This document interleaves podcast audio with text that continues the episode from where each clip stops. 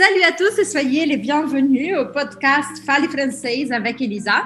No podcast de hoje, uma convidada super especial, Chloé Doro, que é francesa e é professora da equipe do Francês Ativo. Salut Chloé, comment vas-tu? Salut, ça va, je vais bien, merci. Et toi?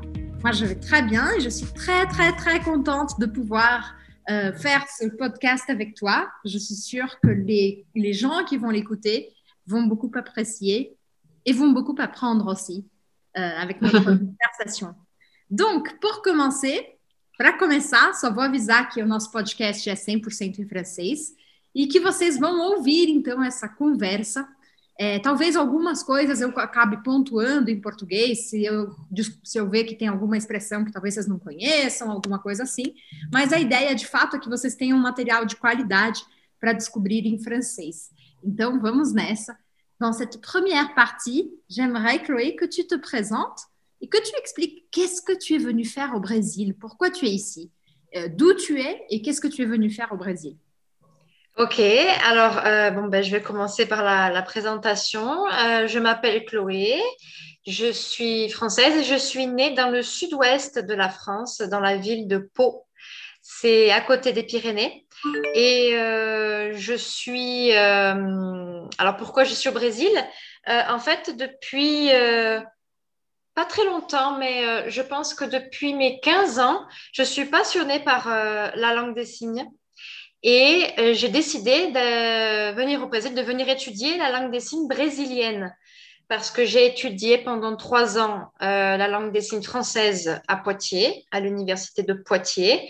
C'est une ville à côté de Paris, à deux heures euh, en train de Paris. Et euh, donc, j'ai étudié la, la linguistique et la langue des signes française. Et donc, j'ai décidé de faire un échange universitaire au Brésil pour euh, étudier un peu plus, approfondir la linguistique en portugais et aussi euh, la libres. Mais- Voilà. Et, pourquoi au Brésil? Parce que Alors pourquoi le Brésil? C'est vrai que j'avais l'option du Portugal, mais je voulais euh, sortir de l'ordinaire un peu parce que l'Europe, c'est toujours un peu la même chose. Euh, C'est euh, ça, ça, je pense que ça n'allait pas. À l'époque, je pensais que ça n'allait pas me changer beaucoup en fait. Ça n'allait pas me dépayser. Hein, c'est un mot qui n'existe pas en portugais, dépayser, mais euh, voilà, c'est quelque chose qui réel- réellement, j'allais me retrouver chez moi encore. Donc euh, j'ai décidé ça parce que je voulais partir à l'aventure en fait. Je voulais pas. euh, Pour moi, c'était une aventure de voyager au Brésil. C'était pas quelque chose de naturel comme quand on va en Angleterre. La majorité des... de mes amis allaient faire des échanges en Angleterre, en Écosse ou au Portugal, un petit peu en Espagne. Et moi, je voulais ben, innover. Je voulais aller plus loin. Donc voilà, je me suis dit, ben, dans les pays lusophones, il y a le Portugal, mais oui, mais il y a le Brésil aussi. Donc euh, voilà. Alors, deux choses. Première chose, c'est ce mot, qui est un très beau mot d'ailleurs, dépaysé, euh, qui justement n'existe pas au- en portugais. Et dépaysé, ça vient du mot paysage. Donc, un paysage, c'est quelque chose qu'on peut voir. Et quand on, quand on va se dépayser, ça veut dire qu'on va changer de paysage. Mhm. Mais d'environnement, changer de paysage, c'est un très beau mot de la langue française. Mais C'est vrai. ce que j'ai pas compris, Chloé, dans ton histoire, c'est pourquoi est-ce que tu étais attachée à, euh, au pays lusophone? Par exemple, pourquoi Portugal et Brésil? Est-ce que tu parlais déjà euh, le portugais ou pas? Euh, Alors non, c'est très intéressant, c'est vrai, j'ai pas expliqué pourquoi. Euh, mon... Quand je suis entrée à, à la faculté de Poitiers, euh, c'était ma première année donc de, licence, et on était obligé de choisir une option langue en fait. Il y avait italien, je crois qu'il y avait russe, euh, grec moderne, ce type de choses, et il y avait it- portugais.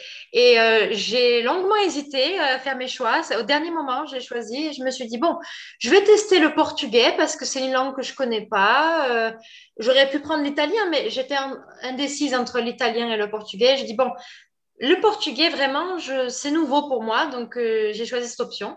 Et en fait, j'ai eu des super profs. J'ai eu des profs euh, du Portugal, des profs aussi brésiliens et brésiliennes, et euh, ben, c'était magnifique. J'ai découvert la, la culture de chaque pays. Et ce qui m'a le plus intéressé, en fait, c'était euh, le Brésil. Et j'étais passionnée par un thème, c'était le syncrétisme. Alors moi, je suis pas du tout euh, croyante, je suis athée, mais euh, je suis très curieuse de, des, religions en général. Et le syncrétisme, ça m'intéressait beaucoup, cette euh, chose qui existait euh, au Brésil. Donc voilà, je voulais connaître un peu plus. J'ai regardé beaucoup de documentaires sur le Brésil. je voulais connaître plus que le carnaval et le foot parce que, bon, en France, quand on parle de Brésil, on imagine le carnaval à Rio et le foot. Et euh, c'est ça. Et donc voilà, je voulais connaître un peu plus et euh, j'ai j'ai aimé ce côté spirituel qui est pas du tout familier pour moi. Donc voilà, c'est ça. Alors pour ceux qui ne savent pas ce que c'est le syncrétisme, comment tu pourrais expliquer ça? Alors le syncrétisme, si je me trompe pas, c'est plusieurs religions qui cohabitent ensemble. Euh, voilà, donc au Brésil, il y a plusieurs personnes qui croient au candomblé, euh, ah bah, il, y a, il y a aussi le, christianisme, le catholicisme. Il y a beaucoup de. de en fait, dans la même famille, dans la même famille, dans les mêmes traditions d'une même personne, la personne, euh, elle croit au candomblé, mais en même temps, elle va à l'église et en même temps, mm-hmm. euh, elle fait, je sais pas, elle fait baptiser son fils à l'église évangéliste. Donc, c'est le syncrétisme, c'est le fait qu'il y ait plusieurs religions qui cohabitent dans, culturellement dans une même famille ou, chez, ou pour une même personne, pas seulement dans un pays. Mais... Oui, c'est vrai. C'est vrai, dans une même personne aussi. Il y a un bon exemple pour ça, c'est les esclaves. À l'époque, ils, euh, ils montraient, euh, ils cachaient les orishas derrière les saints à l'église. Donc, en fait, quand ils allaient à l'église, ils priaient pour le saint et aussi pour les orishas. Donc, euh, c'est ça que j'ai trouvé super intéressant. Et donc, oui, voilà, ils étaient croyants, ils avaient deux croyances. Et mm. euh, j'étais euh, très, très intéressée par ça. voilà, c'était ma spécialité dans les cours. D'accord. Et quand tu as dit que les Français, d'habitude, quand ils pensent au Brésil, ils pensent au carnaval, au football, à la plage. Euh, est-ce que tu te souviens, avant d'apprendre le portugais, avant d'avoir ce contact un peu plus culturel, quelles étaient les idées que tu te faisais sur le Brésil? Alors, euh, ben, je pense que oui, les idées, c'était le carnaval parce que c'est ce qui passe à la télé. Donc, euh, j'imaginais le carnaval et beaucoup de végétation exotique avec la forêt amazonienne, euh, des animaux qu'on ne voit pas en France ou seulement dans les zoos. Et je pense que c'est tout. Euh, je savais qu'on parlait portugais au Brésil. La majorité des Français pensent qu'on parle espagnol, mais moi, je savais qu'on parlait portugais au Brésil. Parce que quand j'étais petite, j'avais toujours envie de voyager. J'ai toujours eu envie de voyager, en fait, parce que je n'avais pas les moyens et ma famille non plus. Donc, euh, j'avais un livre que j'avais insisté auprès de ma mère. J'ai dit, est-ce que tu peux acheter ce livre? C'était une encyclopédie récente, hein. c'était une encyclopédie assez récente où il y avait toutes les monnaies, le nombre des populations des pays, la langue, etc. Donc, c'est pour ça que j'avais un peu de culture sur le, Brésil. Mais voilà, en général, les Français, euh, bah, quand je dis que je partais au Brésil, ils m'ont dit Ah, bah, tu vas parler espagnol J'ai dit Oui, non, je vais parler portugais. je vais parler portugais. Et il y a beaucoup de, clichés voilà, sur le carnaval, euh, le, foot. Et aussi, une chose qui m'a surprise quand j'ai dit que j'allais partir au Brésil, euh, c'est que les Français sont persuadés que là-bas, il y a seulement des travestis. C'est incroyable. Oui, tout le monde m'a dit, euh, fais attention, hein. même mon médecin traitant, mon médecin traitant, hein, j'ai expliqué que voilà, j'avais pris, euh, j'avais fait ma petite trousse de secours, que j'avais tout préparé pour euh, ne pas attraper une quelconque maladie. Je m'étais vaccinée pour la la, la, grippe jaune, non, la fièvre jaune. Non, j'ai oublié.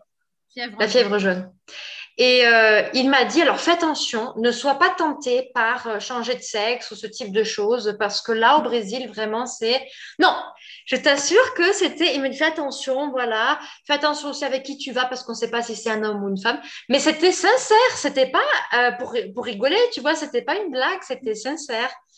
Et j'étais triste, franchement, quand j'ai entendu ça, j'étais là, bon, ben, c'est dommage d'avoir tellement de, préjugés sur euh, le Brésil. C'est... Et c'était pas le seul. Hein. Beaucoup dans ma famille, des amis m'ont dit ça aussi. Et c'était dans quelle ville ça? Dans ma ville, Auch, ma petite ville de 20 000 habitants. voilà.